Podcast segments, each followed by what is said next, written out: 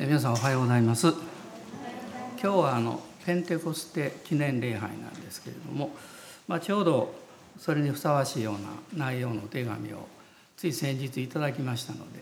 まあ、その一部をあの修法にも載せていただいたんですがそのお手紙の最後の部分をですね、えー、読みまして私ちょっと苦笑したというかニコッとあの笑いが出てきたんですけど、えー、そこを皆さんにもご紹介したいなと思ってコピーをしてきました。先生のメッセージをいつもまるで天で奏でられる BGM のようにポッドキャストで毎日毎日浴びるように聞いています。不思議ですが先生のメッセージは若い頃の方が声も大きいし張りもあるし説得力があります。ですが面白いでしょう、えー、ですが病を患い入退院され声も小さくなり弱くなられたことも素敵で御言葉が染みてきます。残りの地上での信仰生活最後まで主のメッセージを続けてください。毎回毎回楽しみにしています。感謝。主に栄光あれ。もうその通りなんでですね。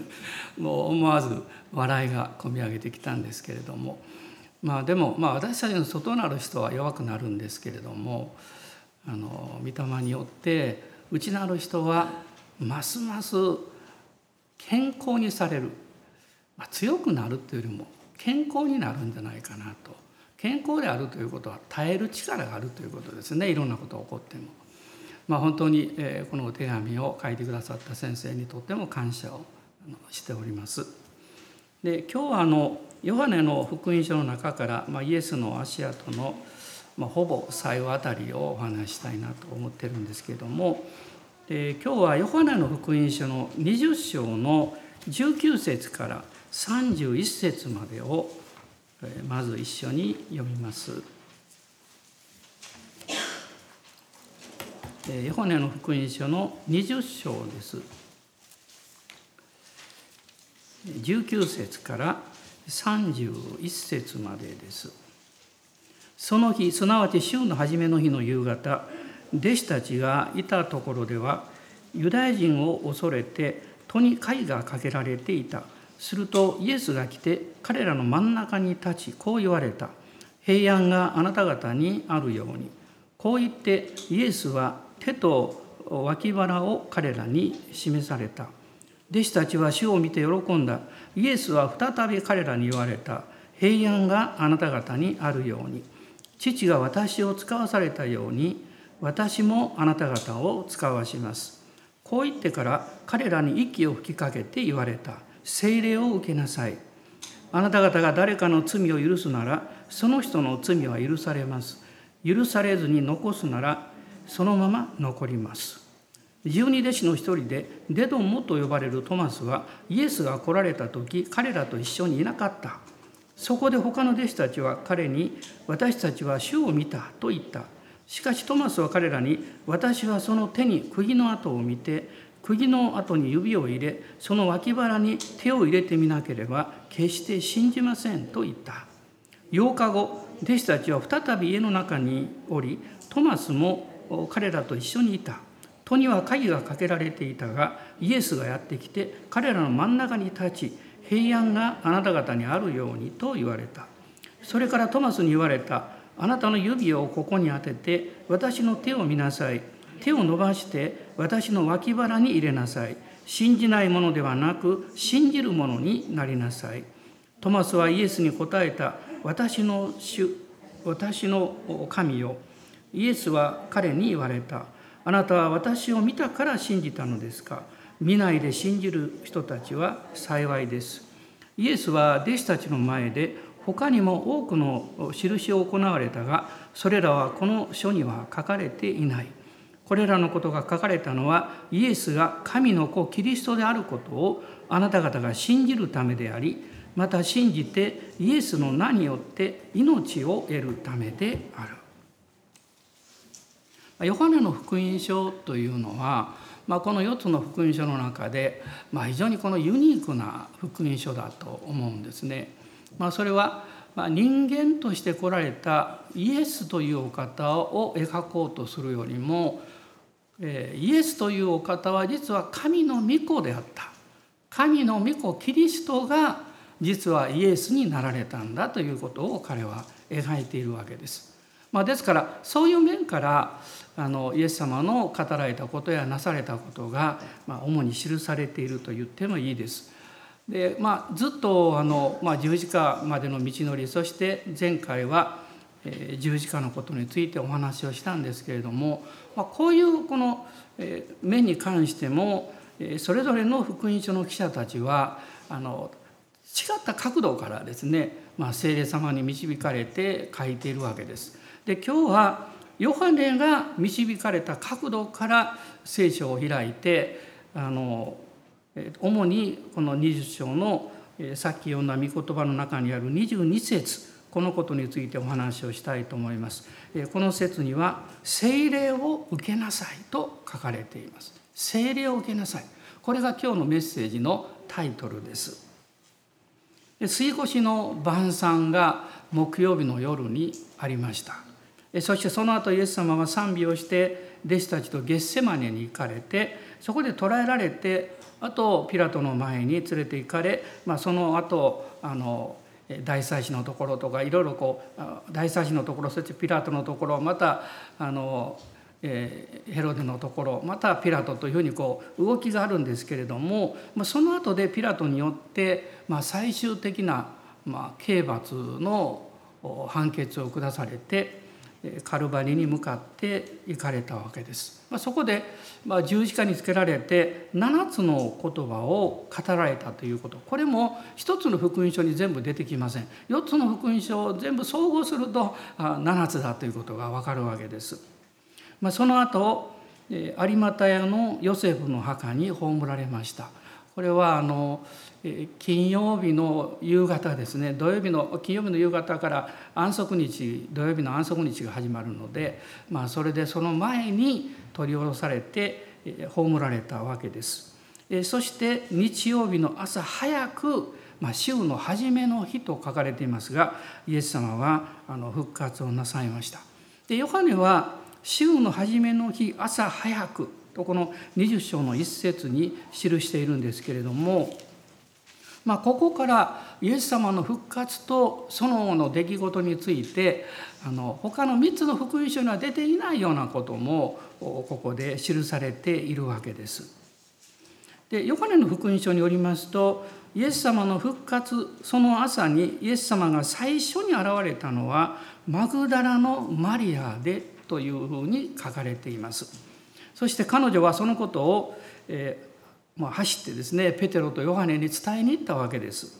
すると彼らも、まあ、ヨハネが、ま、ごめんなさいペテロがまず真っ先に走ってきたんですけどもあとヨハネが走ってきましてヨハネの方が若くて足が速かったのでペテロを追い越してですね先に墓に着いたと書かれています。で中をこうこうこうキョロキョロ見ておったんですが、まあ、すぐこうペテルも来ましてでその後ですねこの2人はイエス様のご遺体がそこにないということを確認したわけです。でそれからこのヨハネはどう書いてるかっていうとですねあの彼らはそのまま帰っていったわけですね。まあ、これがあの、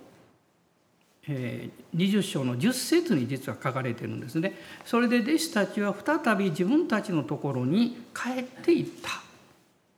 でマグダラのマリアはそこに残っていたわけです。でその後あの、まあ、4つのことが出てくるんですね。まず一つは何かというと白い衣を着た2人の見つかいがイエスの置かれていた場所に座っていた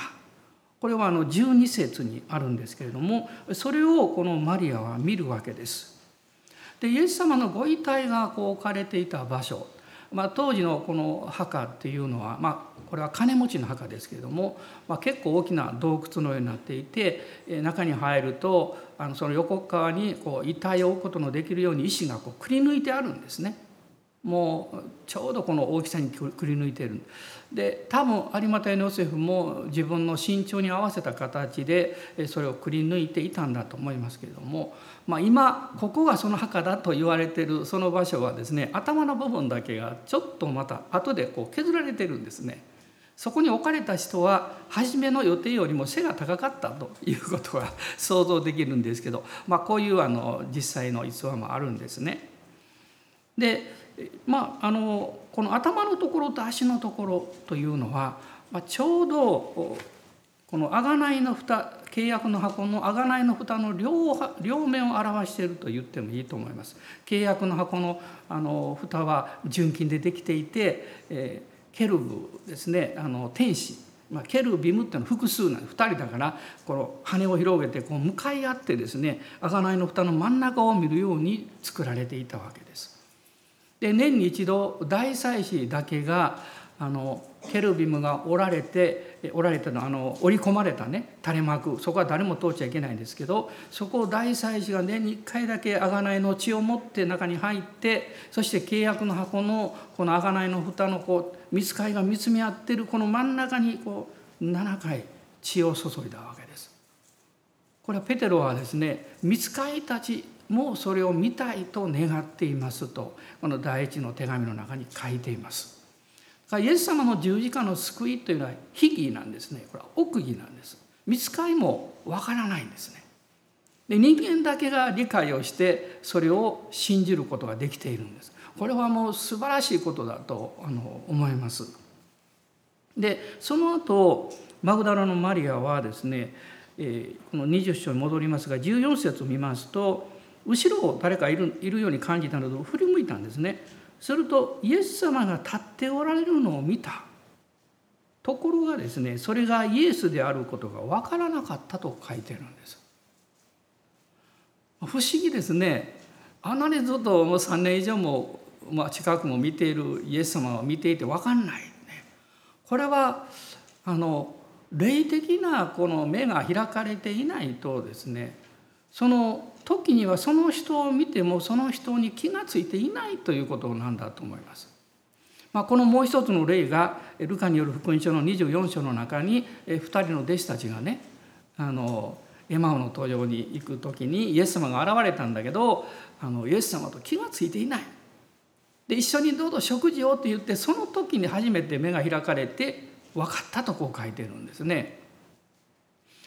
しかし、まあ、この後マグダラのマリアはそのことが分かるんですけれどもするとイエス様はマグダラのマリアに語られた言葉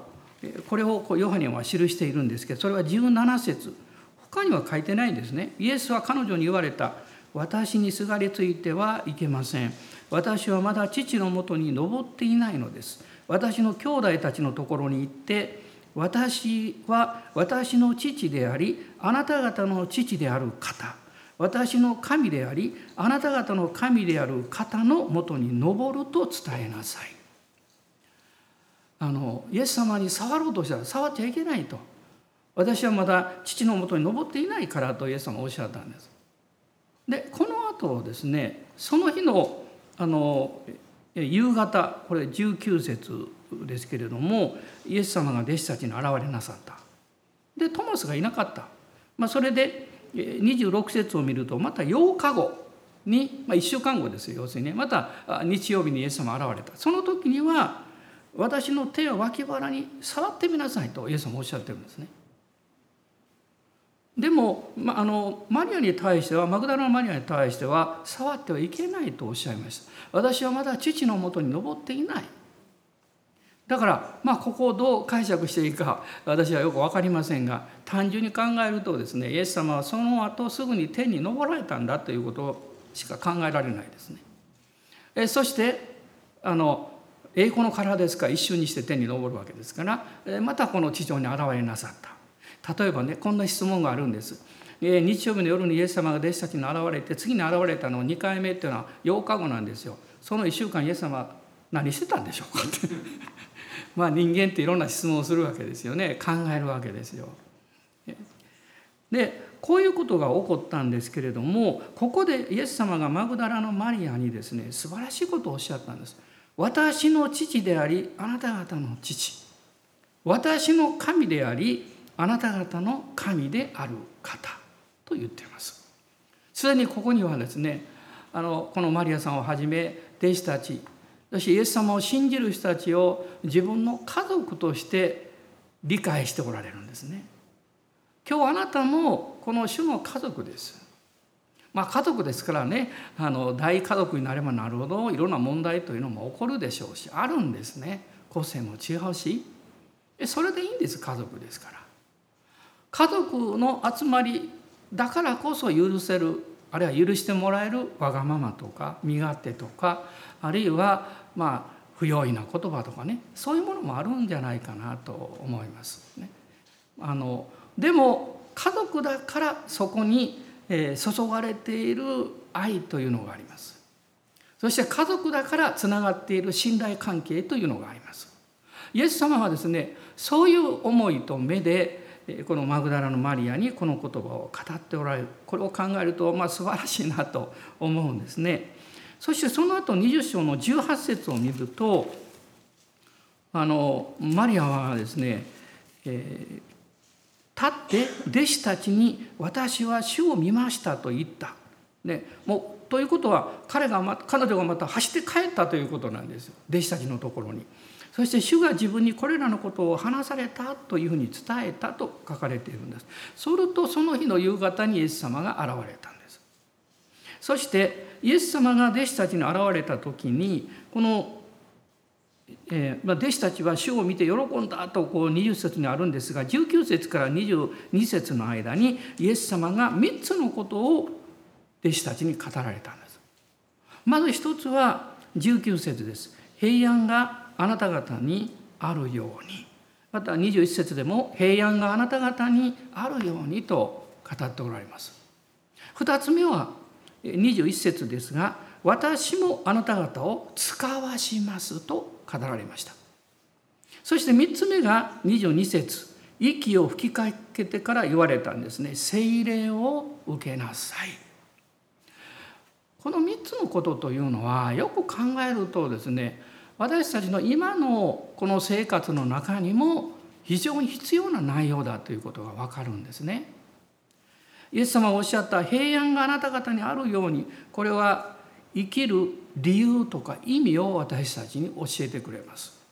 まあ意味の内容というのは分からなくてもどうして人はあの一生懸命生きようとするんでしょう。特にそれを思う時はいつなんでしょう。平安な時です。まあ、苦しい時もがむしゃらに生きると思いますけど平安な時私たちは喜びを持ってね何のためにとかそういうことよりもですね生かされてる喜びを経験して生きることができるわけです。平安がなくなってしまうともう途端にバランスが崩れるんですね。そして私もあなた方を使わします。これは使命ですね。あなたにも神様から与えられている生きる使命がある。目標があるということです。そして精霊を受けなさい。特に息を吹きかけてとありますけどこれは生きる力だと思います。今日もですねどんな人であってもあなたはクリスチャンであってもなかっても関係なくこの3つは必要でしょう。生きる意味とそして生きる目標と生きる力が必要です。イエス様はこれをあなたの人生に今朝も与えることがおできになるんです。一つ大事なことがあるんです。それはあなたがこのイエス様をキリストとして迎えるということです。でクリスチャンであっても何度も何度も迎えなきゃいけません、ね、皆さんもそうでしょ？あの朝起きた時にね、まあ、家族に「おはよう」って言うでしょう。あるいはちょっと表へ出てご近所の方とか特に会社に行ったら「おはようございます」って挨拶しますよね。私もね3年前に言ったからもう言わんでいいってそんな人いないと思いますよ。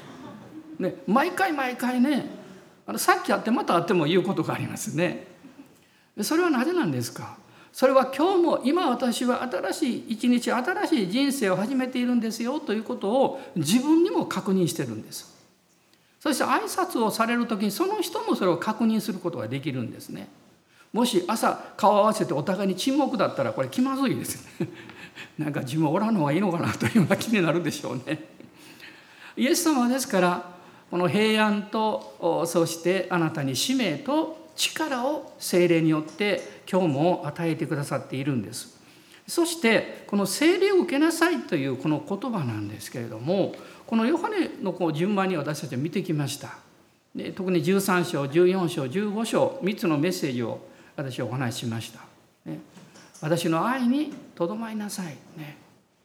またあの私につながっていなさいともこのイエス様はおっしゃいましたし、まあ、こういういろんなことを見てきたんですけれどもこの20章から21章にかけては実はあと2つの命令形が出てくるんです。特にこの20章のことは非常に重要なんです。それが今日申し上げた聖霊を受けなさい。これ命令形なんです。そしてもう一つは21章にあるんですが私に従ってきなさい。こうイエス様はおっしゃったんですね。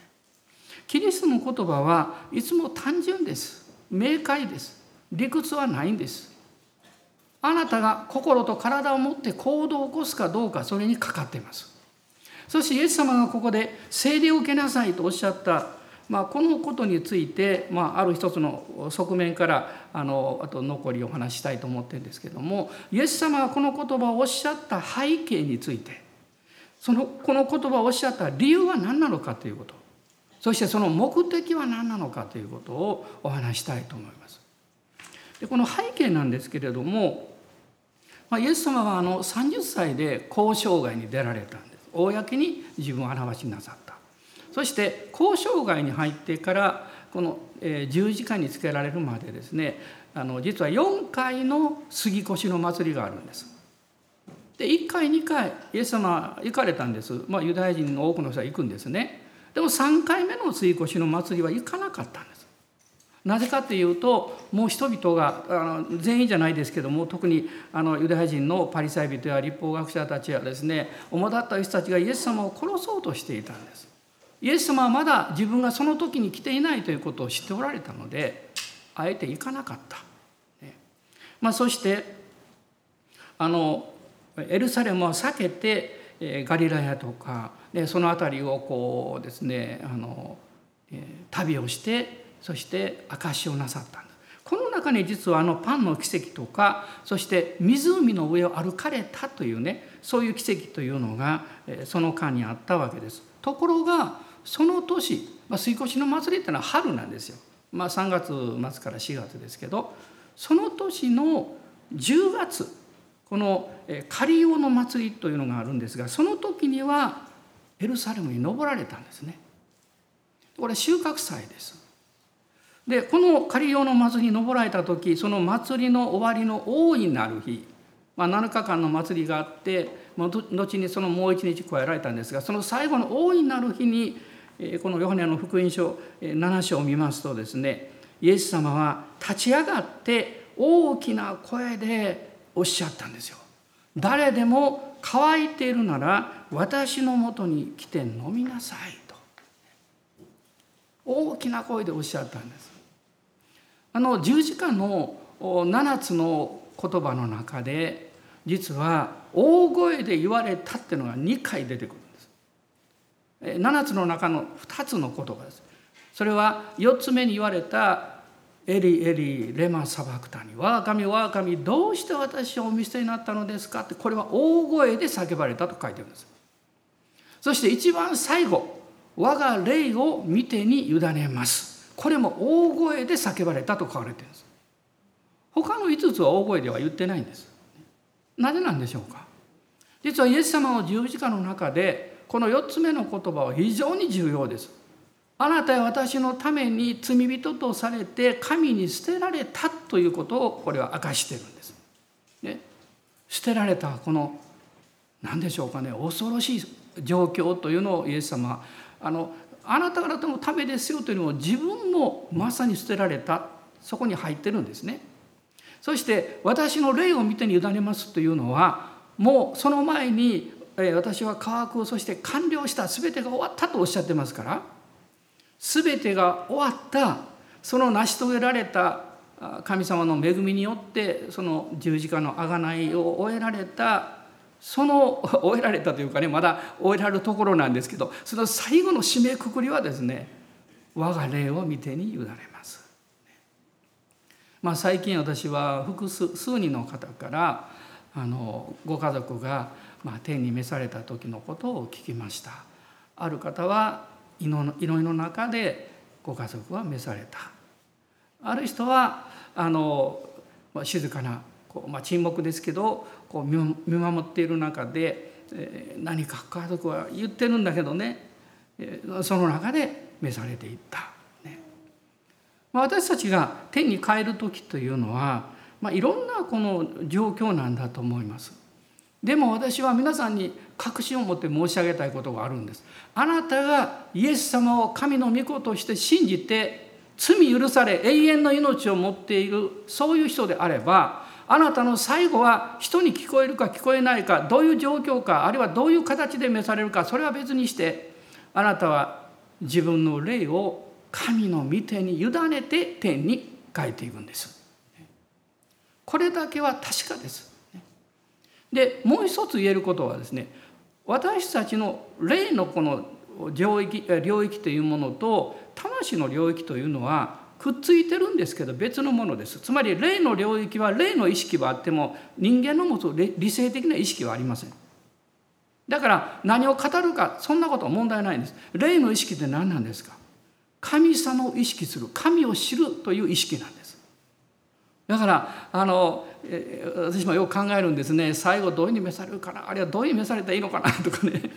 あのそういう場もたくさんあのおりましたしね。思うんですけれども。でも、まあ、最近思うのはですねそんなことは心配しなくていいなと思いました。病気なのか事故なのか自然にこうね老衰なのか何か分かりません。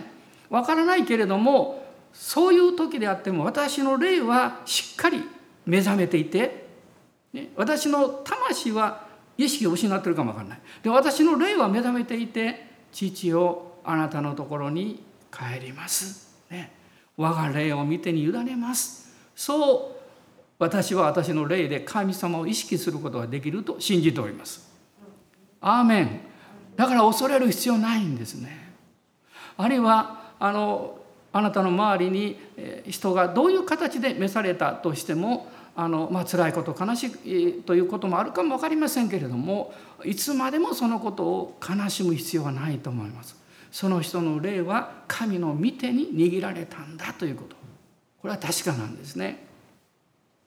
でイエス様がこの乾けるものを私のもとに来なさいとおっしゃってですねそのその信じる人はあのヨハネの7章の38から39節を見ますと心の奥底から生ける水の川が流れ出るようになります。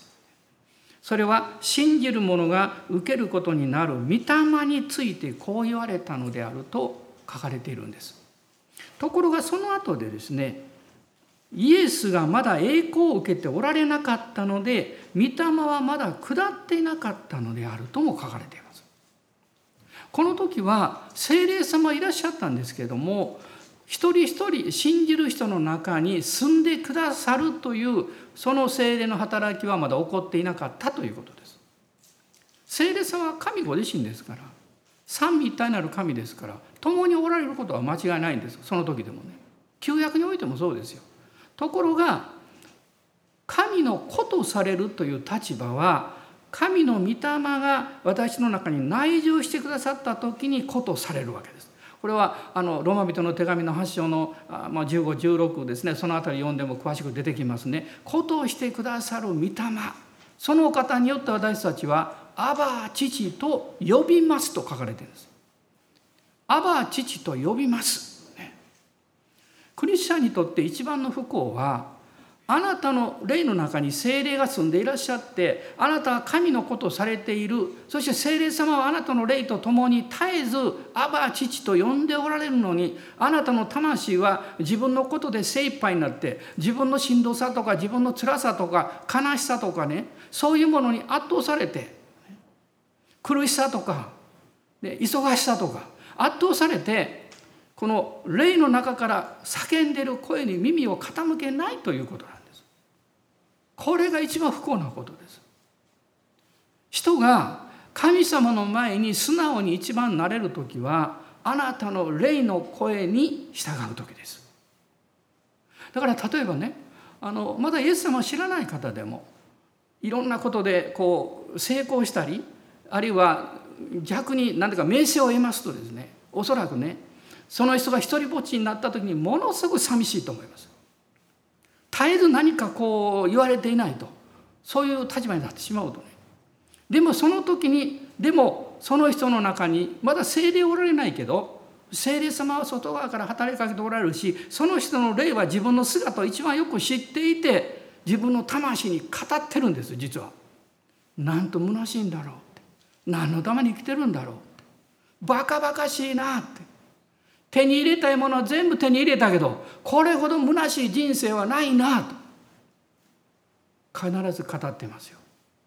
その時にその人の魂が素直になって、えー、まあ自分の正直な姿に戻った時に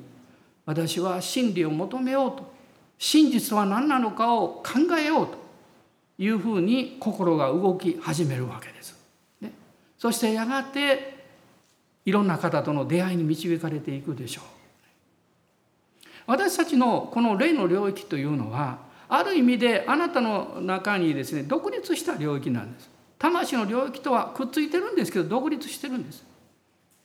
あなたが今日イエス様を信じて罪の許しと救いを得ておられるならばあなたがどんなに心が悲しくてつらかったとしても自分の中誰も顧みてくれていないなんで私は生きてるんだろうと思うことがあったとしてもあなたがあなたの内側の霊の領域に目を留めて心を向けていく時に私の愛する子よという父なる神の声を御霊を通して聞くことができるはずです。その時私たちは思わず祈るんです。ハレルヤって言うんです。ね、ハレルヤ、ね。よく冗談でね雨の日でもハレルヤって言うって言うでしょ。でこれは力強い真実だと思うんです。ね、天気の日でも雨って言うとかねからかわれることはあるんですけど でも真実は目に見える現実とは必ずしもイコールではないんですよ。目に見えない現実は今のあの目に見える世界の中でも人間の目には見えない現実というのはたくさんあるんですよ。ましてはですね私たちがあの科学だけでは見えない領域というのは絶対あるわけですね。真の科学者は霊的な世界をほとんどの人は信じてますよ。だって限界をよく知ってますから。私たちのこの霊の中におられる精霊様はこの朝もあなたに語りかけてるんです。あなたは私の父の言葉をともうね語ってるんです。あなたは私の息子ですよ娘ですよ。だから自分の人生を惨めに考えないで。自分の人生は意味がないと思わないで。あなたの存在に意味がある。あなたの生きることの中に私は力を与え喜びを与えることができるんだ。精霊はそれを語り続けていらっしゃる。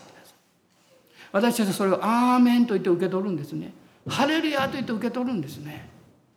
その時に勇気が与えられます。イエス様が御霊はまだ下っていなかった。これが実は起こったのが復活の後の50日目50節であったわけです。ペンテコステですね、まあ、ペンテコステというのはあの50日という意味なんですね。この日に聖霊が望まれたんです。でもイエス様はこの弟子たちの現れなさってねまたその後40日ご自分を表しなさってその後弟子たちに、まあ、10日間エルサレムであの主の父の約束を待ち望むことをおっしゃってるわけでしょ。でもこの間に実はイエス様が40日弟子たちに現れなさったことにはやっぱり意味があるんですよ。目的があるんですよね。あの21章を実は見ますと21章には2つの出来事が出てくるんですがこの出来事が言わんとしてることは、まあ、今までのヨハネの福音書全体を見てもそうなんですが20章の31節に出てくるんです。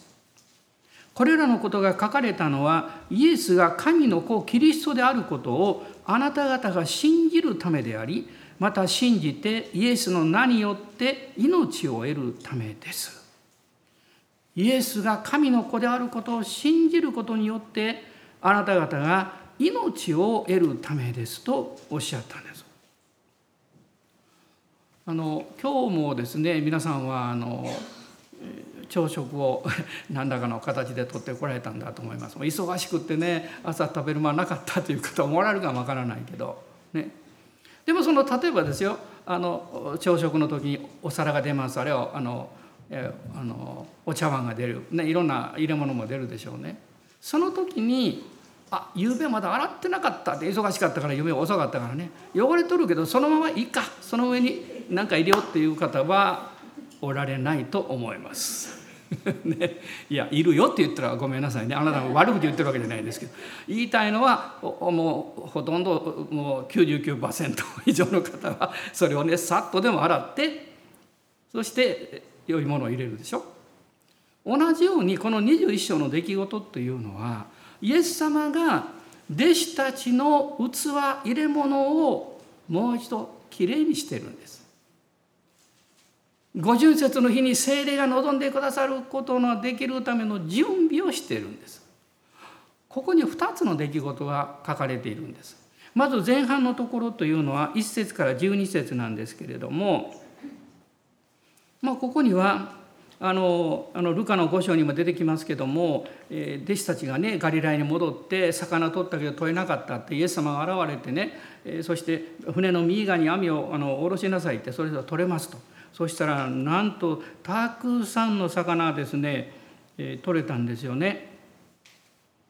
でその時に弟子たちはあの主だということが分かったというのが2節に出てきます。21章のね。あ7節ごめんなさい。で魚はね11節153匹の大きな魚って書いてます。私感心するのはねよく数えたなと思う魚ね。まあ5匹や10匹だったらすぐ数えられますよ。153匹数えるって大変ですよこれ。1匹2匹3匹。ね。なんでこんなこと書いてんでしょうかね。おそらくこれはね神様の恵みというのはどんなに小さなことでもどんなに過去のことでも無駄にしちゃいけないということを教えてるんだと思います。あなたに上に注がれた神の恵みをしっかり覚えておくんですよって数えておくんですよって何かが起こったんじゃなくてこれが起こったんですということをしっかり心に留めなさい。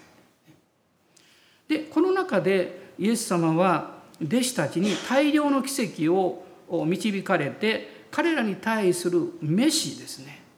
証明を新たにされてるんです。つまり主に対する信仰と信頼をここでイエス様は回復するということを弟子たちに教えておられるんです。そしてその後半21章の15節から19節は非常に有名ですね。ペテロに対してイエス様あなたは私を愛するかと3度も尋ねられた。もう3回も聞かれてねもうペテロはもう心が苦しくってね辛かったと思いますよ。聞かれるたんびに「ああ私は三度イエス様を知らないって言った」ってねそのことを思い起こしたんだと思います。イエス様がこうおっしゃったのはペテロにおっしゃったんですけれどもそこに他の10名の弟子がいるんです。11名彼らに戻ったんです実は。で他の弟子たちもいたんです。この弟子たちもそれを聞いていた。つまり自分たちにも語られた言葉だったんです。ペテロが私は主を知らないあんな人を知らないと言ったのはペテロだけじゃなくって弟子たちを代表して言ってるんですよ。みんなその場にいたらそう言ったであろうということをペテロが言ってるだけだけなんです。だからペテロはイエス様あごめんなさい。イエス様はペテロに対して心の癒し癒された人だけが従順になることができます。傷ついたり傷んでる人は従順になれないです。だから彼らを癒していらっしゃるんです。これが21章の後半です。ペテロを癒すことによってサタンの偽りを打ち砕いてるんですね。サタンはいつも嘘の情報を与えるんですよ。で頭をカットさせるんです。サタンはね偽りの父ですからね。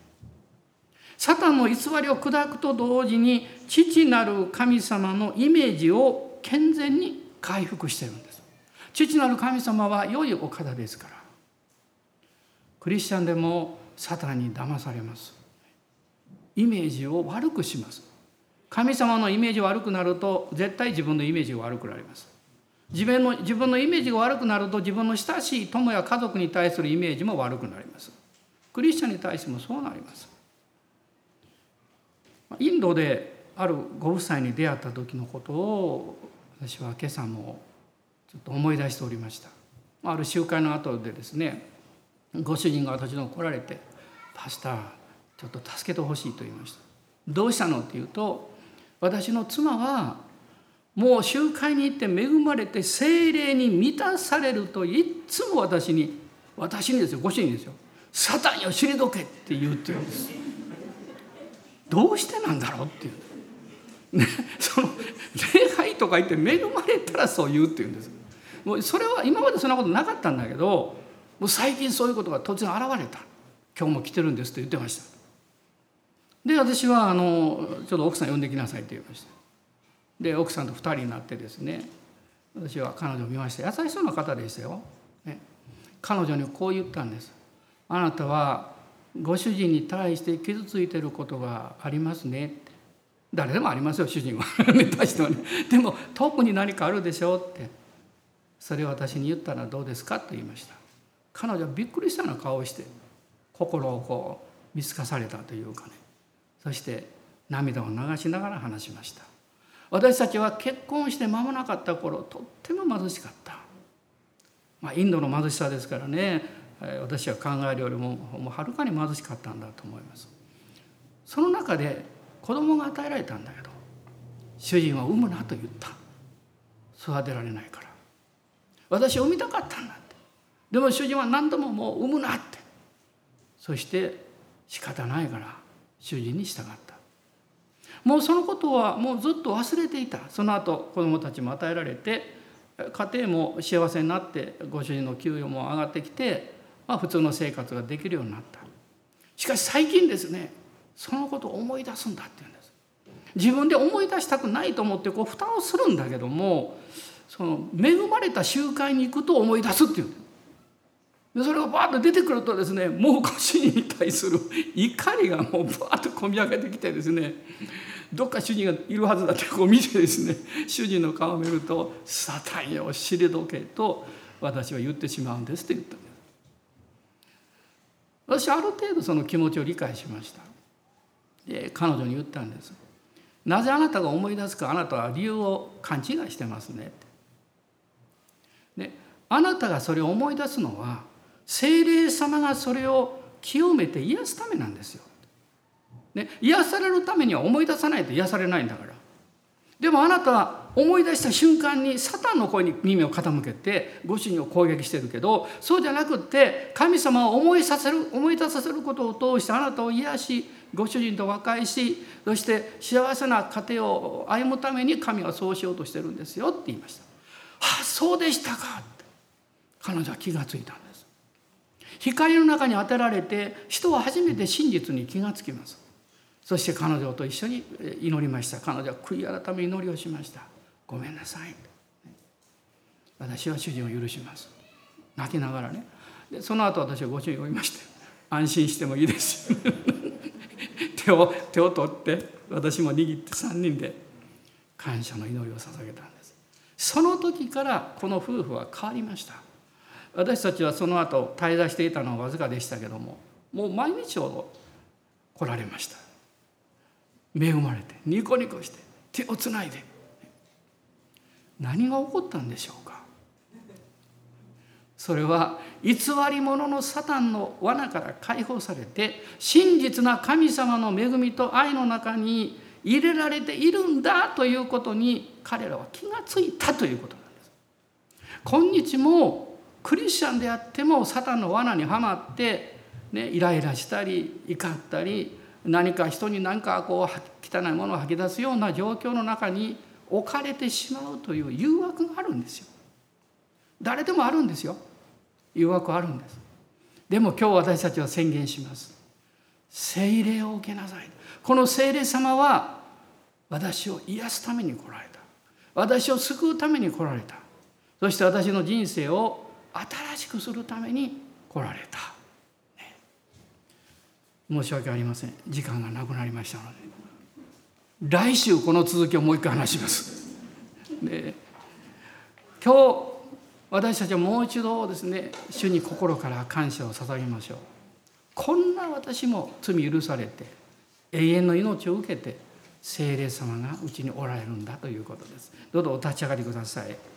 アーメン。感謝します。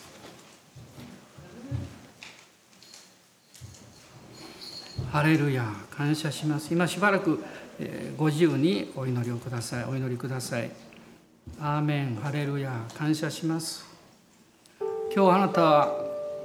まだ迷っているんでしょうか？迷っている方いたら私は信じますと決断しましょう。私はサタンの偽りにごまかされないで真実な愛なる良いお方である父の言葉を信じます。私は愛されている価値のあるもの。そして生きる意味と力が与えられ目標が与えられているものだということです。私はこの一周自分を幸せにしましょう。そしてあなたが出会う人々を幸せにしましょう。アーメン感謝します。アーメン。聖霊様は今日もあなたに豊かに望んでいらっしゃいます。ハレルヤ。ハレルヤ。あなたが今メッセージを聞いていらっしゃるその場所で聖霊様が豊かに望んでいらっしゃいます。アーメン。ハレルヤ。ハレルヤ。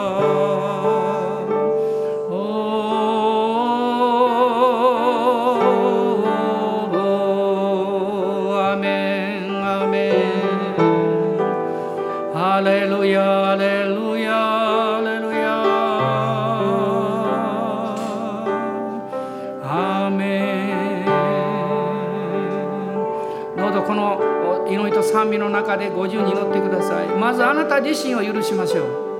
あなたの置かれてる環境をね信仰を持って受け取りましょう。あなたの出会う人々と和解をして神様の恵みと愛を伝えたい。今週もそのように歩みたいという決意をもう一度新たにしましょう。アーメン。感謝します。アーメン。ハレルヤ。ハレルヤ。アーメン御子イエスの血すべての不義より我らを清むとあります。アーメンアーメンアーメン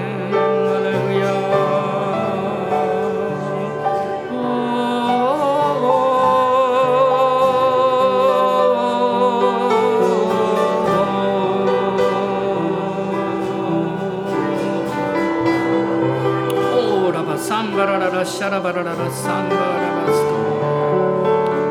威厳で祈れる方は威厳で祈ってみてください。祈ったことない方も内側からあふれる音を出してくださ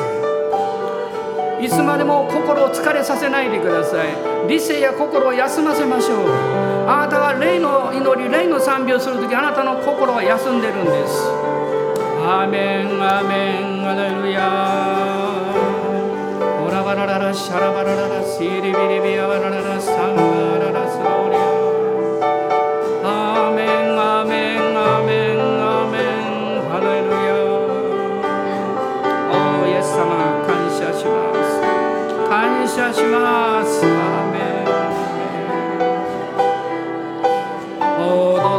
どうぞ今日弱ってる人に力を与えてください。悲しい人に慰めを与えてくださ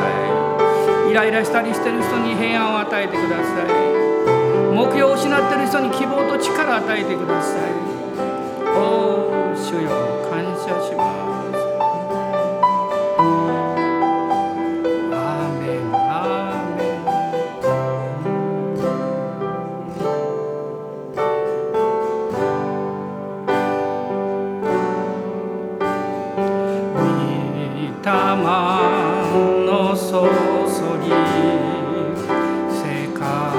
God.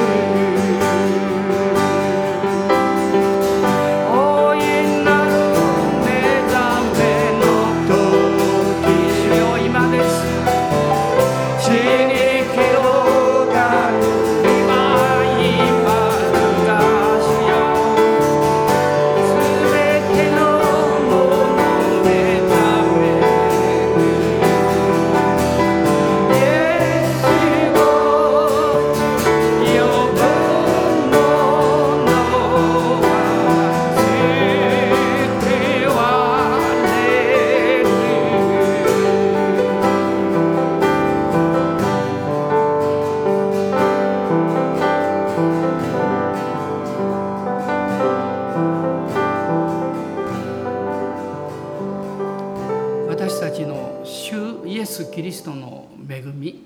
父なる神のご愛精霊の親しき御交わりが私たち一同と共にこの新しい週一人一人の上にあなたの臨在と命の川が豊かに流れますように。アーメン